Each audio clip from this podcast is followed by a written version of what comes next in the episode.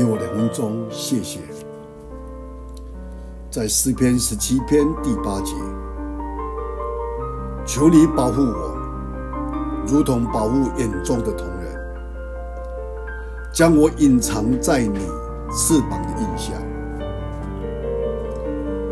人类的眼睛非常的奇妙，神有不可思议的设计。令睫毛和眉毛阻挡外物进入眼睛。如果有一颗小细沙刺激眼睛，泪腺和眼睑便会一同的工作，把它冲洗出去。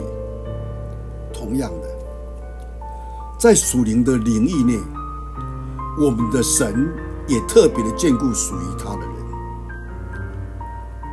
因为他们被称为神眼中的同人。圣经上说：“摸你们的，就是摸他眼中的同人。”在《生命记》里面，三十二章十节也在说：“保护他的，如同保护眼中的同人。”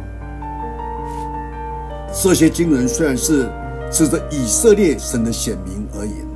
但同样的，也是指今天我们信靠耶稣基督、属于基督的人，神奇妙的、莫测的，用他的恩惠保卫和保守我们，使我们安全经过从地上甚至荣耀居所的种种试探。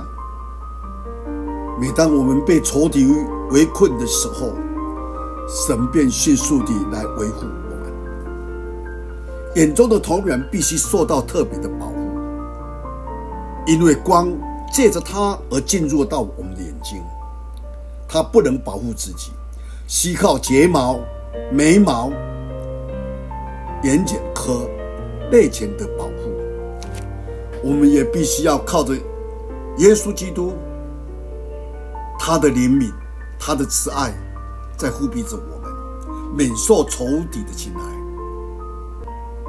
不要记得，神看我们为至宝，如同他眼中的瞳人。